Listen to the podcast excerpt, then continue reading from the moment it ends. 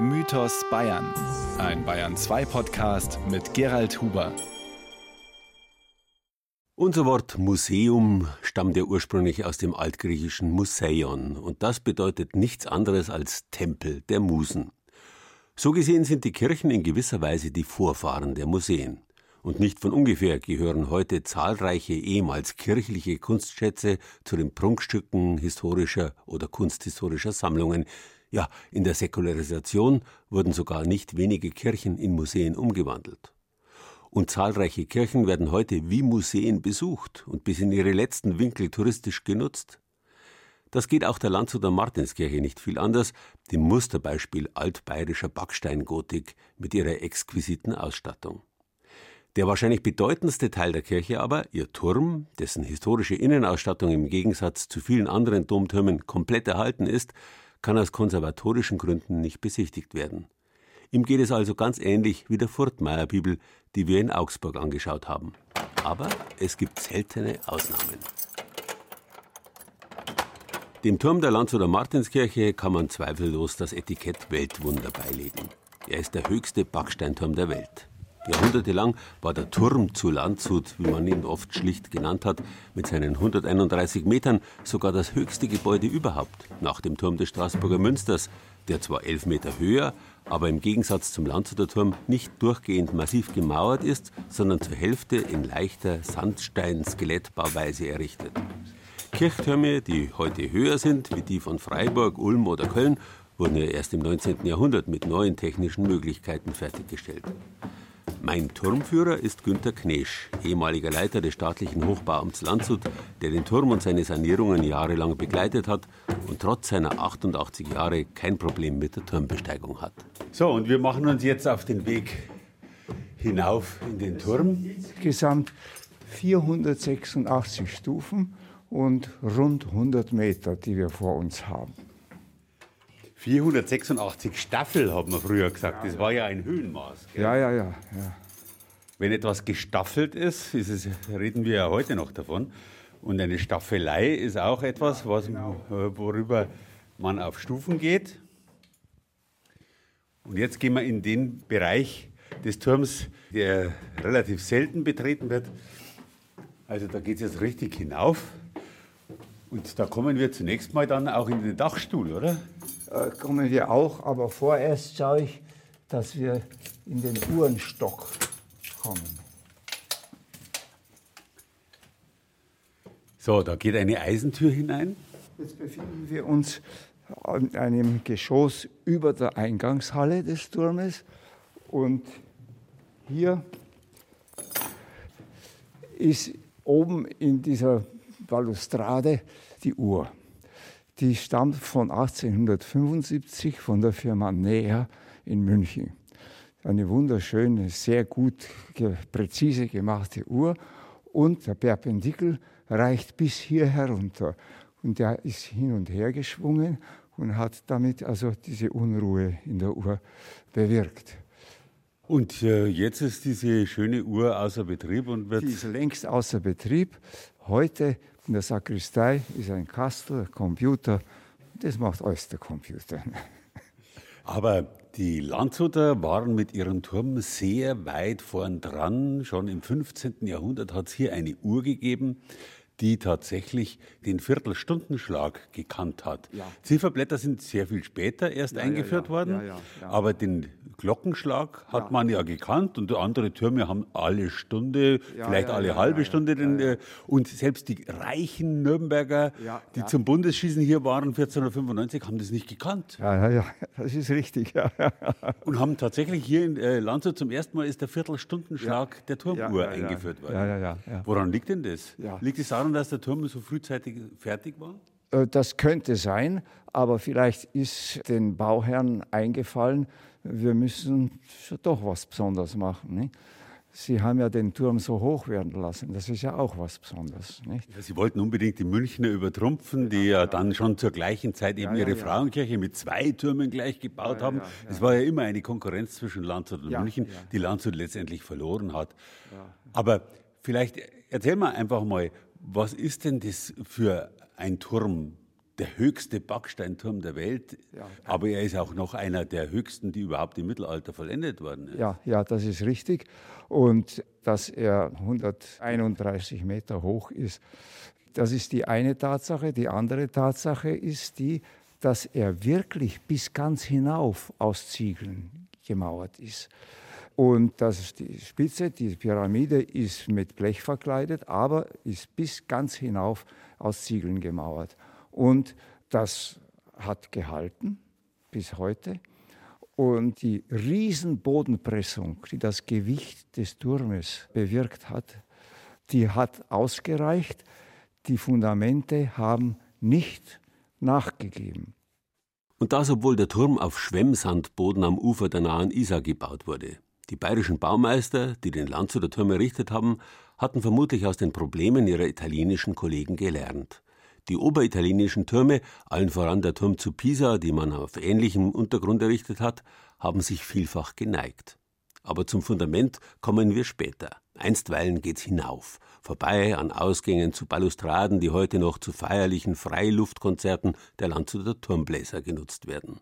Der ganze Turm ist nichts anderes als eine gemauerte Röhre. Und die Holzausbauten da die waren nötig, dass man in verschiedenen Geschossen da hinauf kann. Aber im Grunde genommen ist diese Röhre unten drei Meter dick und ganz oben noch 1,8 Meter. Das reicht, um die letzten Stufen dort in einer noch schmäleren Wendeltreppe bis hinauf zur Galerie zu gehen. Jetzt machen wir uns mal an dieses schweißtreibende Vorhaben. Schöne Eichenholzstufen in einer Schnecke, die äh, außen von verschlemmten Ziegeln begrenzt wird und als Handlauf eine große Schnur, die in Eisenringen an der Wand befestigt ist. Manchmal bröselt ein bisschen was von diesem verschlemmten Material herunter, aber ansonsten merkt man schon, dass man ganz schön ins Schnaufen kommt, wenn man da heraufgeht. Und jetzt sind wir noch gar nicht so lang gegangen. Die Turmbesteigung hier in Landshut war immer was ganz was Besonderes und hier sind wir jetzt an einem Fenster angelangt, wo man in die Altstadt hinunterschauen kann. Und da schauen die Radler schon ganz klein aus.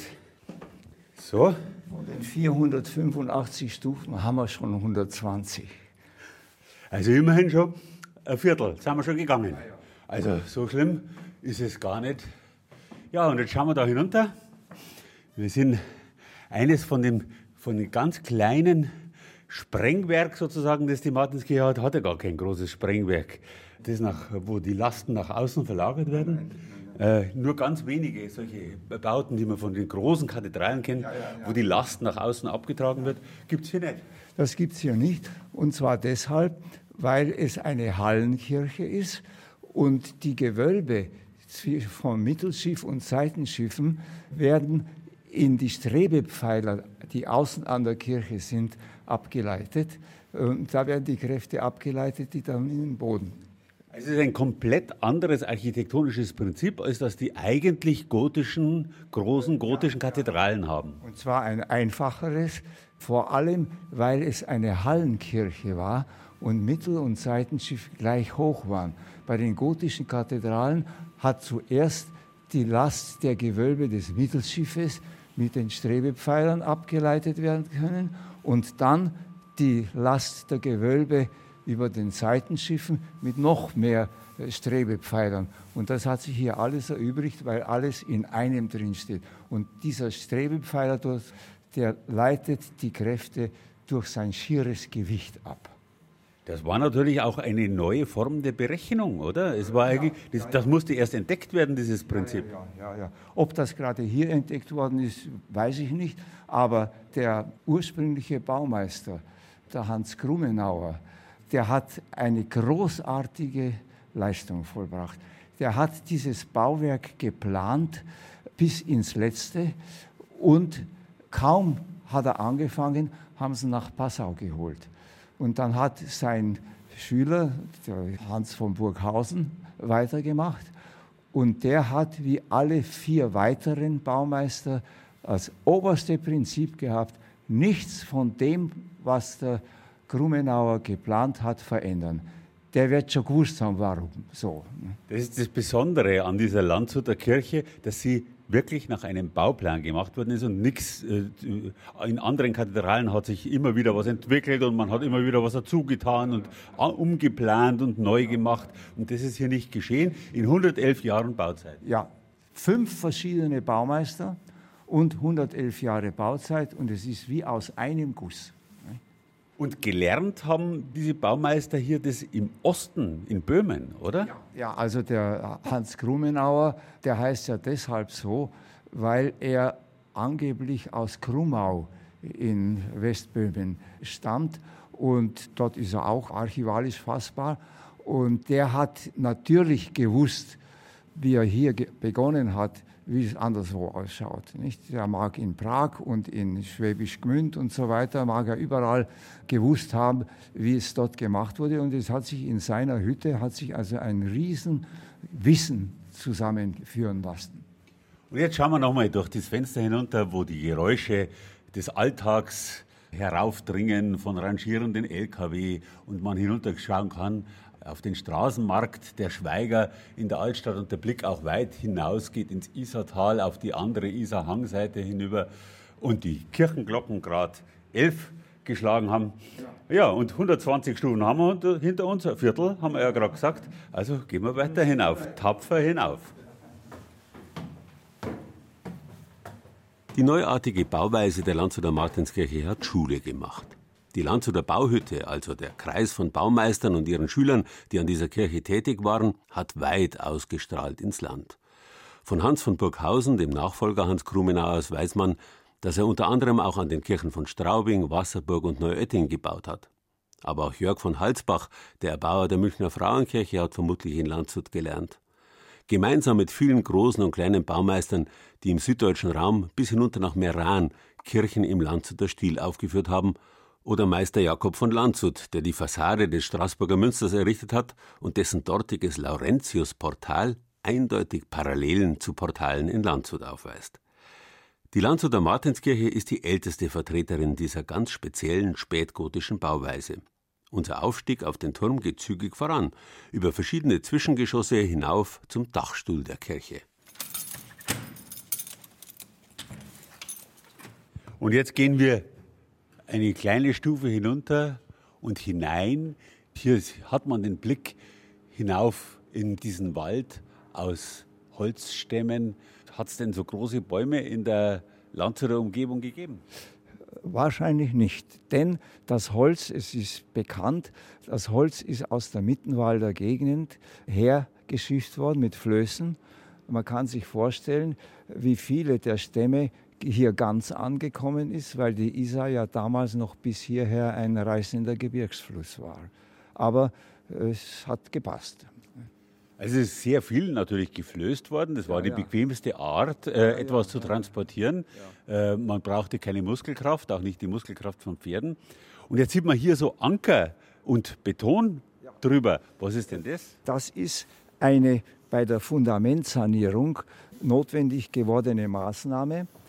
Bei der Fundamentsanierung war es ganz wichtig, dass die äußeren Strebepfeiler und auch die inneren Freipfeiler, die ja sehr hoch sind, übrigens die moderne Prüfstatik erlaubt bei einer gemauerten Säule von dem Durchmesser hier, 85 cm, nur 16 Meter Höhe.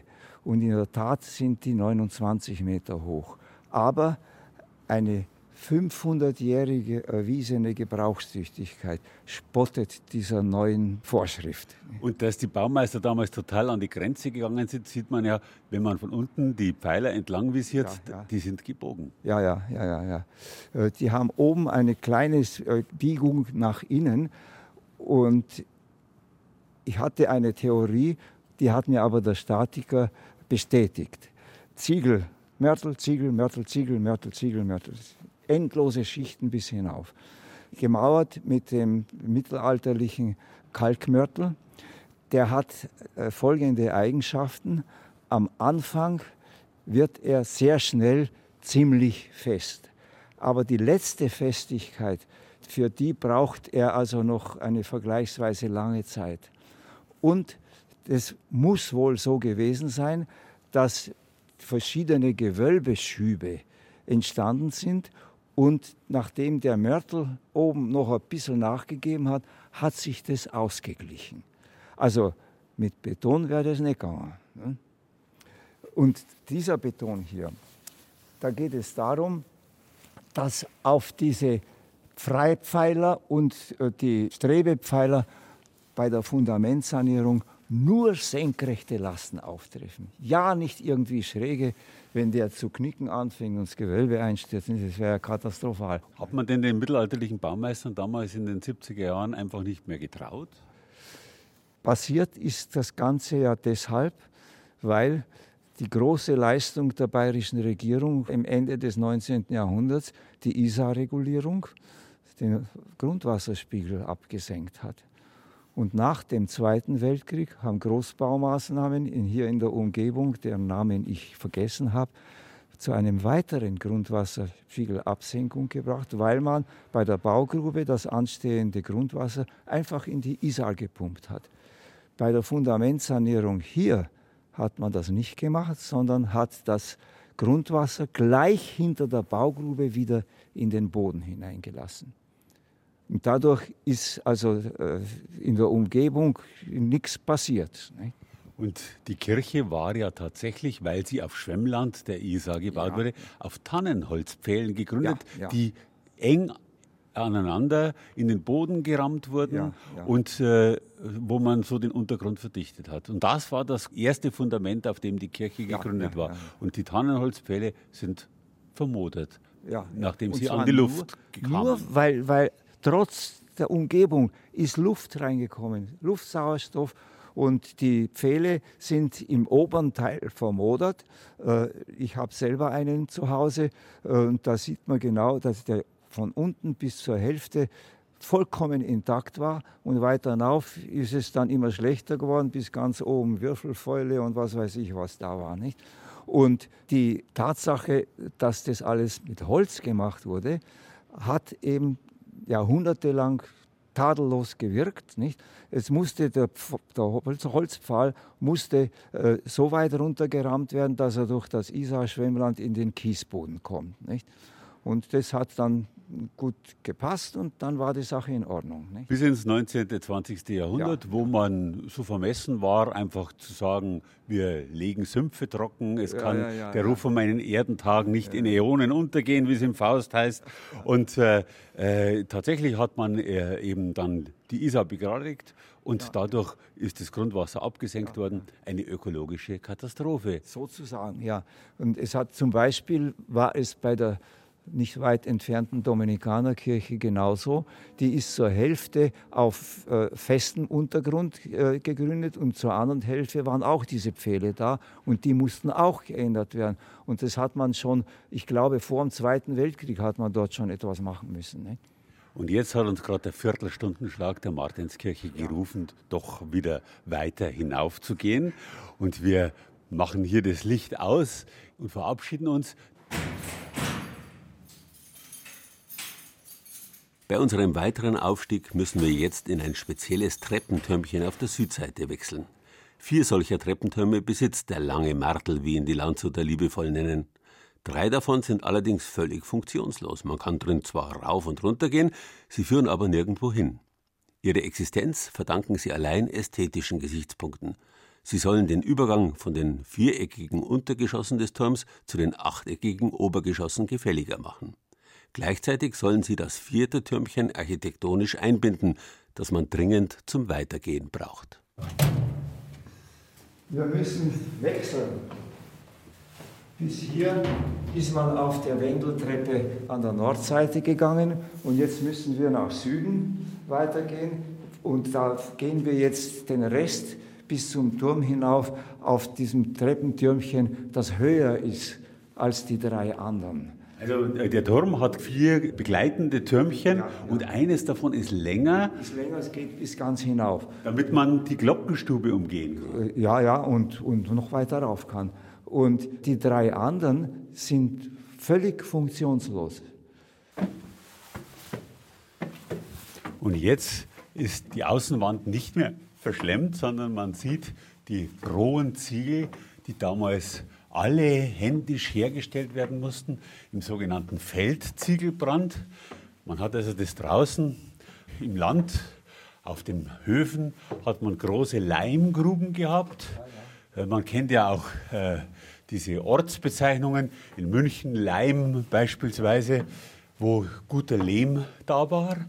Und da hat man tatsächlich dann Ziegel geschlagen in Formen und mit viel Aufwand von Energie in Form von Brennholz hat man die im Feld gebrannt.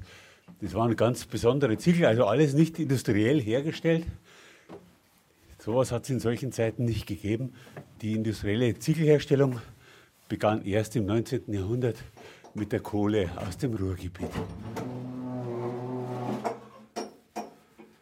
So, jetzt sind wir schon wieder bei einer weiteren Tür. Und zwar im Geschoss, wo außen die Sonnenuhren dran sind. Und man sieht hier an der Nordseite hat man ja eine Sonnenuhr eigentlich nicht brauchen können. Und da hat man schon früher eine sogenannte Mondphasenkugel eingebaut, die mit dem Uhrwerk verbunden war. Die war zur Hälfte vergoldet und zur anderen Hälfte blau und die hat sich gedreht und hat auf die Weise Vollmond, Halbmond, Neumond und so weiter angezeigt. Und jetzt schaut die blaue Seite genau zu uns her, weil wir ziemlich genau Vollmond haben. Ist hohl, wahrscheinlich ja, ja. Kupfer. Ja, ja, ja, ja. Kupfer bemalt. Kupfer bemalt, ja, ja. Und heute wird die angetrieben nach wie vor über dieses alte Gestänge. Über dieses Gestänge, das mit, mit dem Uhrwerk verbunden ist. Und da können wir jetzt Da hat ein Turmfalke wahrscheinlich was äh, gewildert. gewildert. Das ist mir sehr recht. Ich habe was gegen die Tauben. Seit ich vor vielen Jahren äh, die Sonnenuhren restaurieren lassen musste, waren mir die Tauben ein Dorn im Auge, weil die gleich wieder einen Schmutz hingemacht haben. Und da hat man dann diese Stifte eingesetzt. Und, aber heutzutage geht das alles ökologisch. Der Turmfalke sorgt für Ordnung. Also es lebt ein Turmfalkenpaar auf ja, dem ja. Turm. Ja, ja, ja. Das übrigens jederzeit im Internet beobachtet werden kann, weil man oben eine Beobachtungsstelle eingebaut hat. Und da sieht man, wie das Weibchen äh, über den Eiern sitzt und so weiter. Ne? Jetzt schauen wir erst einmal dann auf. Jetzt sehen wir dieses große, riesige Lastrad, das seit den Erbauungszeiten des Turms hier ist. Eine gewaltige Achse mit einem Durchmesser von vielleicht 40 Zentimeter, vielleicht sogar 50. Vielleicht sogar 50. Ja. Und das, der ganze, das ganze Rad hat 5 Meter Durchmesser. Und an dieser Welle war das Seil aufgewickelt. Und da mussten also die Hilfsarbeiter, das ist ein Tretrad gewesen, die mussten innen drin immer steigen, so wie der, So wie der Hamster im der Hamsterrad. Hamster, der Hamster im Hamsterrad. Ne? Und äh, das ist allerdings kaputt, man kann es nicht bewegen. Wir kommen aber später zu dem kleineren oben hin und da schauen wir uns das noch genauer an. Das ist ja auch das Besondere am Landshuter Martinsturm, dass da die Inneneinrichtung alles noch komplett erhalten Ja, ist ja, ja. aus dem 15. Jahrhundert Ja, und den vielen Jahrhunderten danach, wo man heute was verändert hat. Ja, ja, genau. Ne? Was in anderen Türmen längst nicht mehr der Fall ist. Nicht mehr der Fall ist, ja.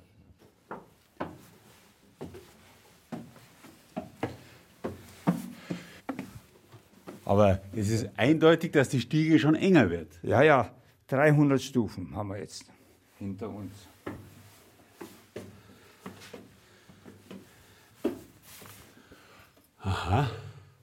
Und dann geht schon wieder ein Quergang ab und da ist ein Zifferblatt, ein Uhrenzifferblatt aufgemalt und hier auf der Seite der Zeiger dazu, damit die Handwerker jedes Mal, wenn die aufgemalte äh, Zifferblattuhr außen am Turm restauriert werden mussten, damit sie wissen, wie sie es machen sollen. Ist ein Drittel des Originalmaßstabes.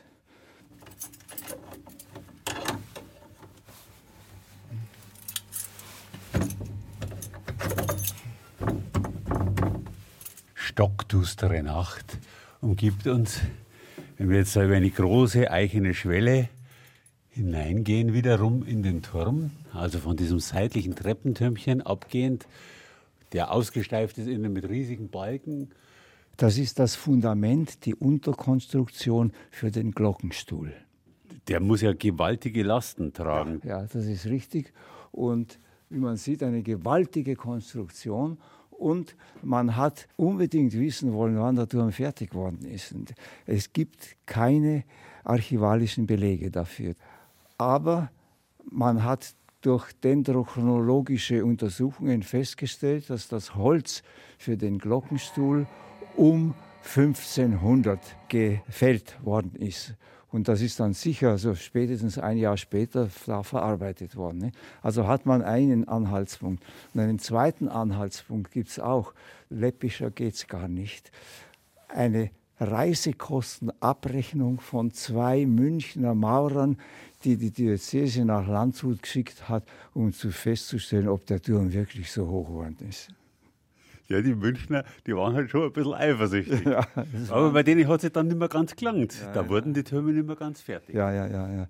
Und, also ich will jetzt nicht von den Münchnern weiterreden, aber das Geläute hier, das wir jetzt gleich sehen werden, ist das größte zusammenhängende mittelalterliche oder historische Geläut eines Kirchturmes in der ganzen Diözese München-Freising.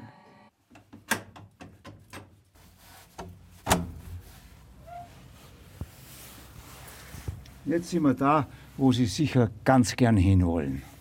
Die wunderbare Glockenstube. Und da gehen wir hinaus und muss man, man muss ein paar Staffeln hinuntergehen und man sieht sie jetzt schon hängen. Wunderbare historische Glocken. Eine der größten Sehenswürdigkeiten hier im Turm. Also drei sehe ich nebeneinander, darüber eine vierte, eine fünfte, eine sechste, eine kleinere siebte. Und dann ist nochmal ein kleiner Glockenstuhl äh, drüber, wo die anderen kleinen untergebracht sind. Sie sind alle datiert. Und in der Mitte, das ist die große Probstglocke. Die Probstglocke, ja, ja, ja. Die tiefste Glocke im Turm. Ja, ja, die also riesig schwer ist. Wenn man da hinschlägt, hört man natürlich nur Obertöne und nicht ja. den mächtigen Klang, wenn die Glocke wirklich angeschlagen würde. Der Glockenstuhl hier, man sieht, was alt ist, und man sieht die ganze Eisenverstärkung, die gemacht wurde. Das, das schräge Eisenband und das, das ist ganz neu. Und andere Sachen sind also schon früher gemacht worden. Denn bei allem Verständnis für Hartholz aus dem Mittelalter, irgendwann durch das ständige Läuten, irgendwann kommen.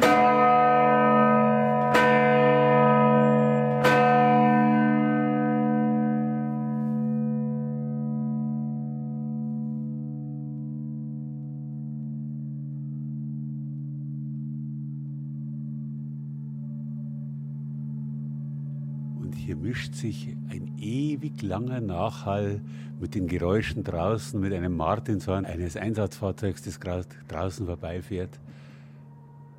Das Leben ja, ja. wird seit Jahrhunderten hier unterteilt ja, von diesen Geräuschen und wird akzentuiert durch diese Geräusche. Und wie viele Leben hat dieser Glockenschlag schon begleitet? Ja, ja, das ist richtig. Äh, ich habe mich vergewissert, dass jetzt nicht geläutet wird. Wenn wir hier stehen und es würde zu läuten beginnen, kriegen wir alle einen Tinnitus. Trotzdem wollen wir uns die Glocken an dieser Stelle einmal gönnen. Gewissermaßen aus dem sicheren Abstand einer Archivaufnahme des Vollgeläuts der zehn Glocken, die alle aus der Zeit zwischen dem 14. und dem 18. Jahrhundert stammen.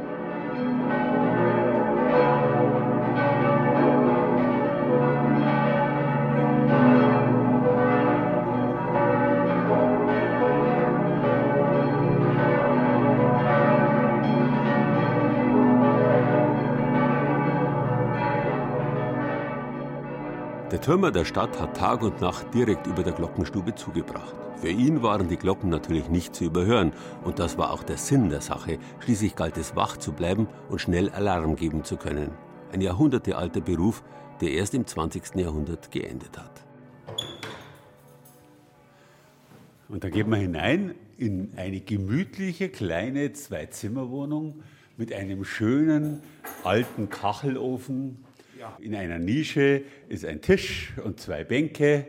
Daneben, hier sieht man die Pritsche, auf der der Türmer ja, ja, geschlafen hat. Und hier hat er seinen Kaffee warm halten können. Wenn es schon einen Kaffee gegeben hat damals.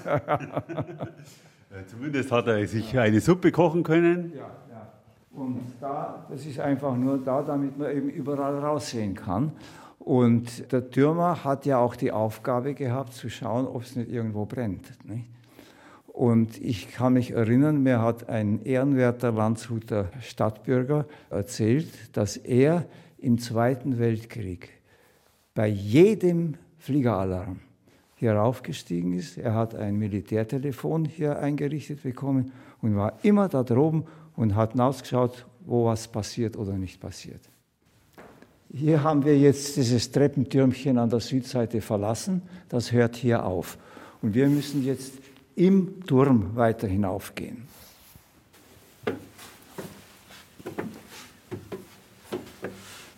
Sind wir schon bei 420 Stufen. 60 Stufen sind es noch gut bis zum unteren Turmkranz. Na, das ist jetzt. Ja. Das ist nur ein Zwischengeschoss, das ist leer. Aber ich will jetzt zum oberen Tretrad.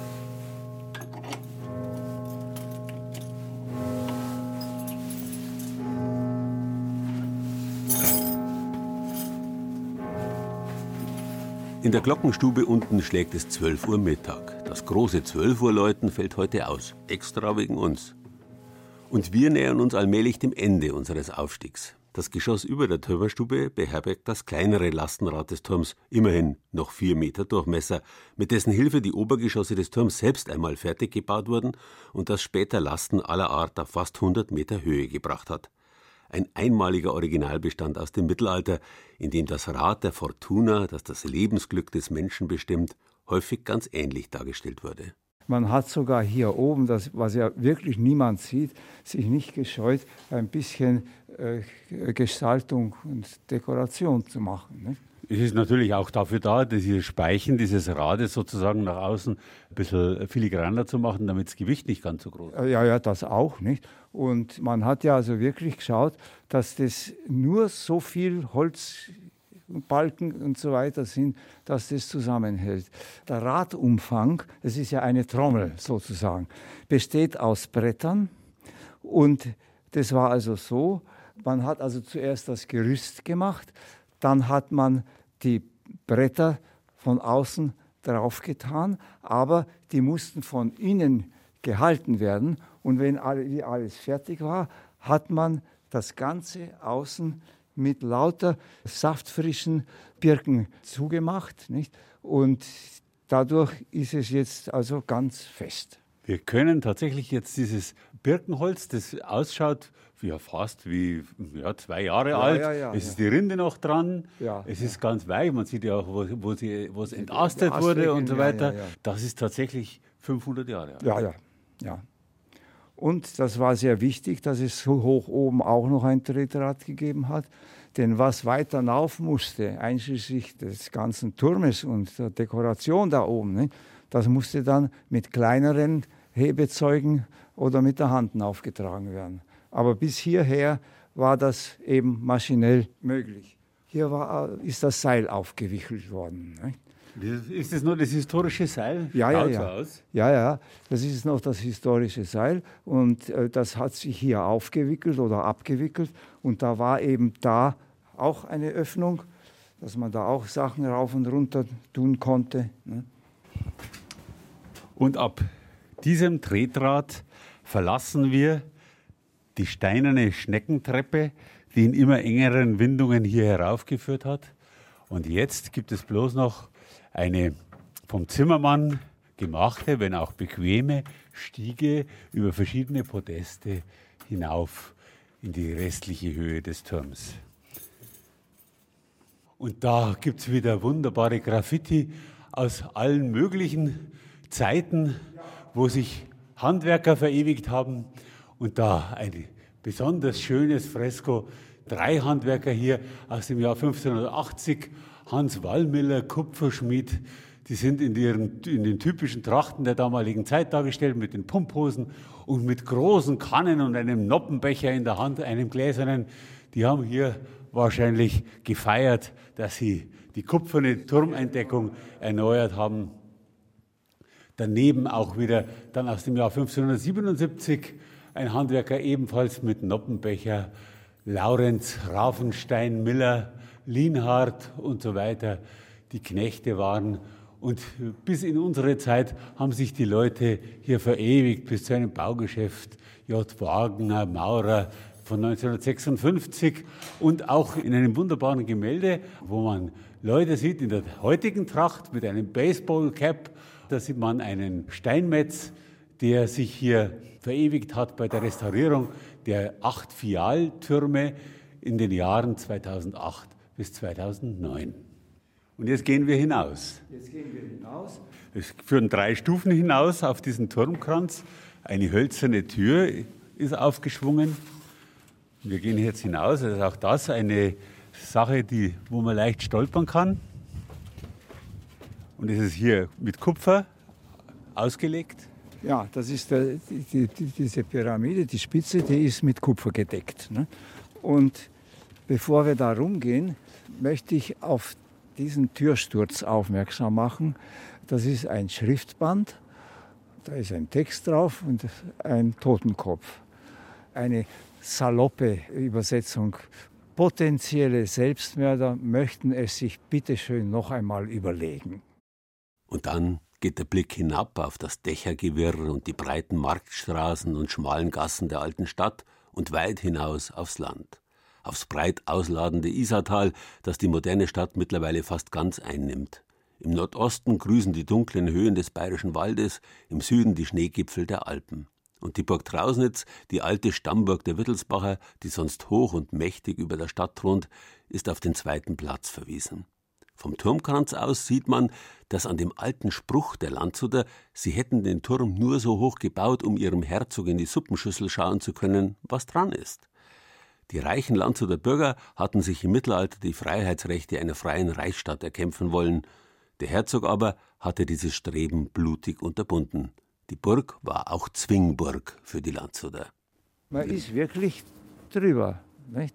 Auch im obersten Geschoss hätte man auf die Suppenschüssel schauen können. Ich persönlich halte ja von diesem Spruch nicht so viel, aber es war offenbar gewünscht, zu zeigen, dass man mindestens auf Augenhöhe ist.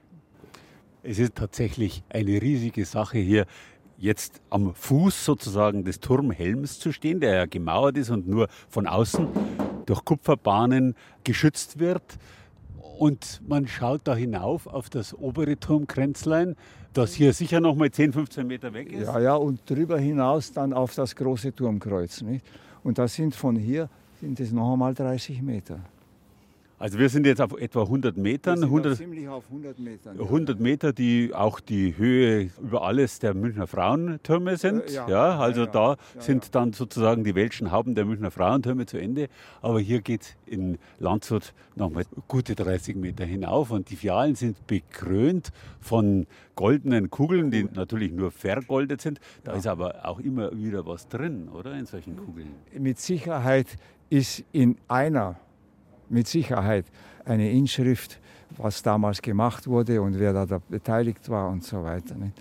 Das sind Zeitkapseln. Das sind Zeitkapseln, richtig. Die Zeiten ja, ja. überdauern und die späteren Zeiten davon künden, dass wir auch da waren, ja, dass wir mitgeholfen haben, dieses Ding zu erhalten und dass wir eigentlich auch nur Hüter dieser großen Schätze sind, ja. die vor vielen Jahrhunderten geschaffen Das ist ganz richtig und wir müssen uns wirklich als Hüter betrachten und das ernst nehmen, äh, weil das unschätzbare Zeitzeugnisse sind. Und es geht ja nicht nur darum, dass man die historische Dimension und den historischen Wert da aufrechterhält, sondern ein solches Bauwerk ist identitätsstiftend. Ein Landshuter, der freut sich, dass er Landshuter ist, weil er sagen kann, die schöne Kirche haben wir da. Genauso wie die schöne Altstadt. Also es gibt also bauliche Qualitäten, die sind einfach identitätsstiftend. Ein Hans Karossa, der am Tag seines Abiturs, das er hier in Landshut abgelegt hat, den Turm bestiegen hat mit drei Freunden, der beschreibt diese Turmbesteigung in seinen Jugenderinnerungen und da begegnen die drei einem älteren Mann, der namenlos bleibt, der hier hier oben sitzt und sinnierend hinunterschaut auf die Stadt und mit dem sie ins Gespräch kommen. Und dann sagt dieser Mann einmal diesen berühmten Satz, nimm den Traum aus den Gezeiten und nie wuchs dieser Dom. Ja, das klingt zwar etwas übertrieben in der heutigen nüchternen Zeit, aber es ist völlig richtig. Die Menschen brauchen einen Traum, eine Vorstellung ja, davon, ja, ja, wie sie leben wollen. Und es ist nicht immer nur das, was notwendig ist, sonst braucht man so einen Turm nämlich nicht. Man muss nicht immer das tun, nur was notwendig ist. Es muss, die, die Menschheit bedarf einer etwas überhöhten, eines überhöhten Zeichens. Ich muss noch einmal sagen, um die Identität zu haben. Nicht? Und wir sehen hinaus, was viele vor uns schon getan haben, viele Generationen vor uns, die die Isar hinaufgeschaut haben, wo sie hinaufgeht Richtung Freising, Richtung München, schließlich in die Berge. Landshut ist ja nicht viel größer geworden, als es im Mittelalter war. Also vielleicht heute zehnmal so groß, als es im ja, Mittelalter war. Ja, ja. Nicht so über die Maßen groß, wie München es geworden ist. Hier sieht man hinunter auf die Wiese, auf der vor über 500 Jahren die polnische Königstochter ja, die, abgeholt ja, ja, wurde und in die Stadt begleitet wurde, die letzte Herzogin dann von Bayern-Landshut. Und nach diesem Herzogspaar hat es einen blutigen Erbfolgekrieg gegeben und danach ist diese Stadt, die einmal die bedeutende Hauptstadt war, Landeshut, dann tatsächlich in einen Dornröschenschlaf gefallen und München ist zur Weltstadt aufgestiegen. Was geht Ihnen durch den Kopf, wenn Sie da herumstehen? Ich freue mich, wenn ich da droben bin. Für mich ist es der schönste Platz von Landshut. Man ist dem Alltagsgetriebe entrückt und kann einen weiten Blick haben und man weiß, dass man auf einem hochkarätigen Bauwerk steht, auf einem Kunstdenkmal. Ein Kunstdenkmal aus fast zwei Millionen Ziegelsteinen, das sich mit seinem atemberaubenden Gewicht von 18.000 Tonnen in die Erde krallt und dennoch federleicht in die Höhe weist, wie ein Fingerzeig Gottes für eine säkulare Welt. Entsprechend der Höhe dieses Turms war diese Podcast-Folge eine der längsten in meiner Reihe Mythos Bayern. Ich freue mich sehr, dass Sie bis zum Schluss dabei geblieben sind und freue mich noch mehr, wenn Sie auch die kommenden Folgen wieder herunterladen unter bayern2.de slash podcast oder überall, wo es Podcasts gibt. Bis zum nächsten Mal, Ihr Gerald Huber.